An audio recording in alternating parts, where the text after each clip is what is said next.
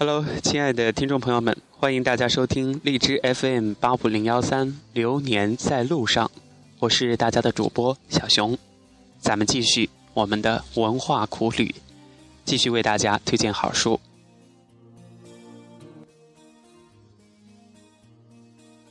上期节目当中为大家推荐了五本书，那么在今天的节目当中为大家推荐的第六本书，书名叫做《迟到的间隔年》。不知道大家对小熊解释的这个间隔年还有没有异议？海明威在巴黎开始了他的间隔年之旅，写下了《流动的盛宴》。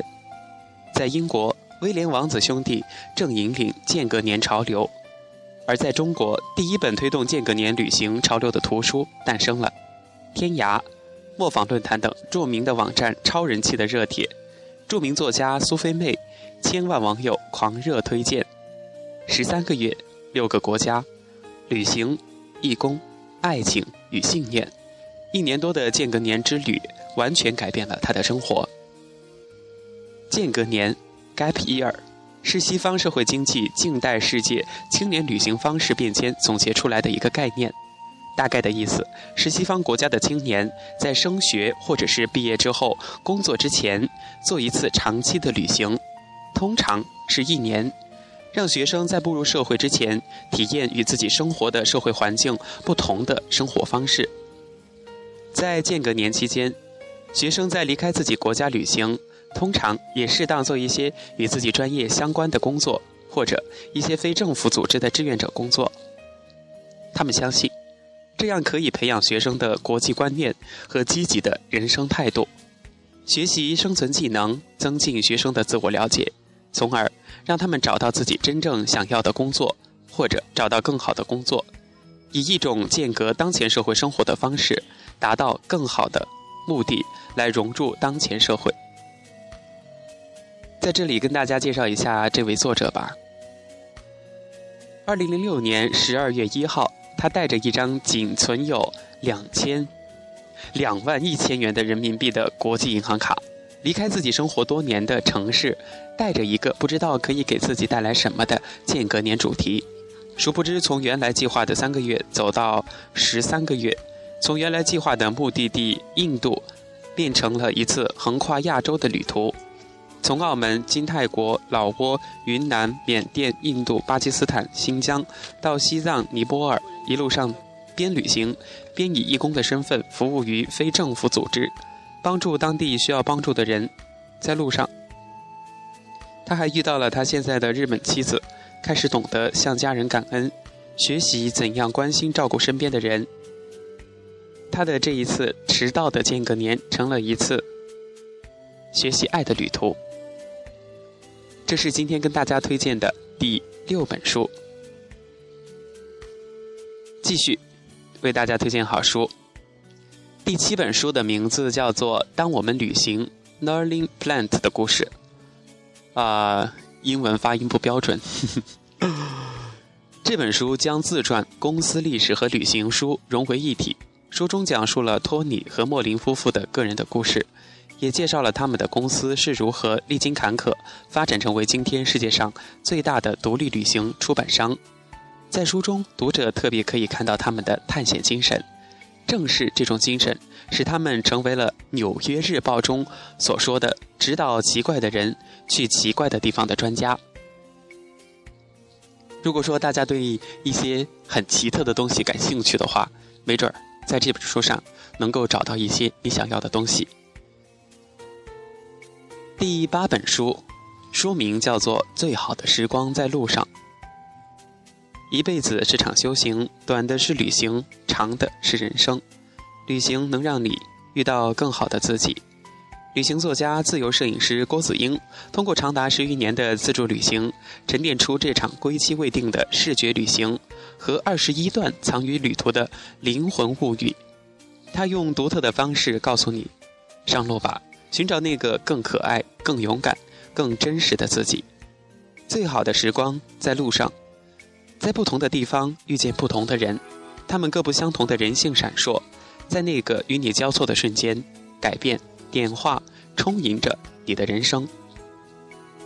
最美的自己在远方，孤独的旅行能让人有更多的机会单独面对自己，向内心的更深处出发。总有一天，你会在不经意之间遇到那个你最想成为的自己。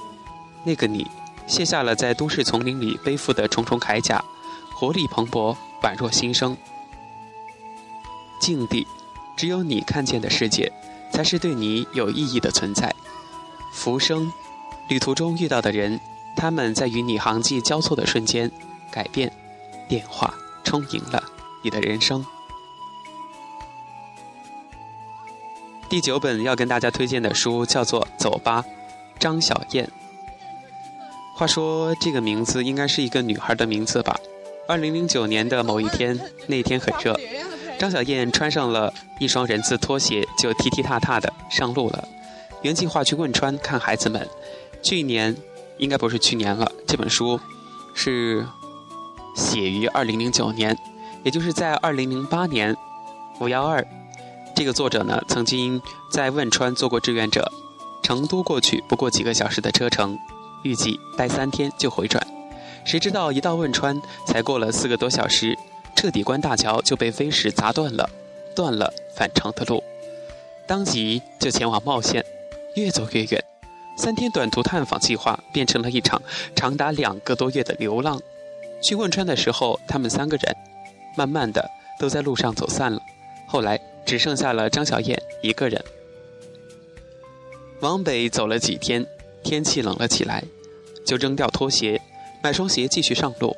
愈走愈冷，买了外套和长裤，愈走海拔愈高，晒得像黑炭一样。在路边买了顶草帽，继续走。嫌搭车不自由，又买了摩托车，往西，就是进藏了。无照驾驶。可想而知，一路上都在被追赶，扣过车子，进过局子。路过波密的时候，张小燕听说墨脱很神奇，二话不说，骑着摩托进墨脱，一路上摔了十几跤，魂飞魄散，肝胆俱裂。港龙山上还遭遇过抢劫，所幸的是，虽然一路各种惊险，但是小命还在。于是拖起车子继续上路，一路上。翻山越岭，难以想象哈，这是一个多么坚强的女孩。于是啊，张小燕拖起车子继续上路，时而路上是倾盆大雨，时而骄阳似火，终于在八月骑到了拉萨。弹尽粮绝，就卖了摩托车，继续闲逛，前藏后藏，逛到身无分文，在大昭寺乞讨得到了一百一十四元八角。开始往回混，在回来的路上，该干的、不该干的，通通都干了。沿途和藏民赌台球，赢吃赢喝，还赢了一匹马，也差点输了终身。帮喇叭背柴火换大饼，当马厅喝酒闹事儿，被藏民拔刀追砍。住不起客栈，和磕长头的人混过帐篷，各种各样的经历。走一段路，搭一段顺风车。摩托车、大货车、拖拉机、越野车、农用三轮车、马匹等等，路上跑的除了人没有搭过，搭遍了所有能遇见的交通工具，还狭路相逢一康巴汉子，顺便谈了场恋爱。真的是佩服他的人生经历。但是在现实生活中哈，还是再温馨提醒一下大家，如果是女孩的话。一个人上路一定要注意安全，是不建议大家一个人出去旅行的，最好是结伙同行。好了，到了今天最后要跟大家推荐的一本书，第十本，名字叫做《单车上路》，与公路恋爱，与车轮对话，走吧，用一平方米的钱游一座城，玩吧，反正不差这一平方米的钱，玩吧，反正差的也不是这一平方米的钱。中央人民广播电台时尚旅游栏目、玩家旅游、户外探险等杂志争相报道。旅游卫视行者节目《不想极乐》的主人公刘雯的演绎单车旅行的传奇故事。我的旅行不是在空调大巴上，而是骑车在荒野，在乡村。我在越南遭遇过流氓，在印度打工赚过钱，在埃塞俄比亚受过好心人的资助。在肯尼亚，差点就死在了沙漠里，还在坦桑尼亚遇上了狮子，在马拉维得疟疾，险些丧命，最后终于到达了终点南非，但是还被当地人用枪抵着脑袋，尽显刺激。当然，在路上也有激动人心的时刻，我看到了壮丽的自然景色，从柬埔寨的雨林到非洲的吉利马扎罗山，从宽广的恒河到美丽的马拉维湖，等等。我也流连于恢宏的印度古代遗迹和非洲的人类文化遗产。我走村串户，就像古典探险家那样，受到当地人的款待和帮助。也由于文化差异而闹出过笑话，很多很多的笑话。这一次旅行是自我反省、尝试改变自我的旅行。这些故事都出现在单车上路。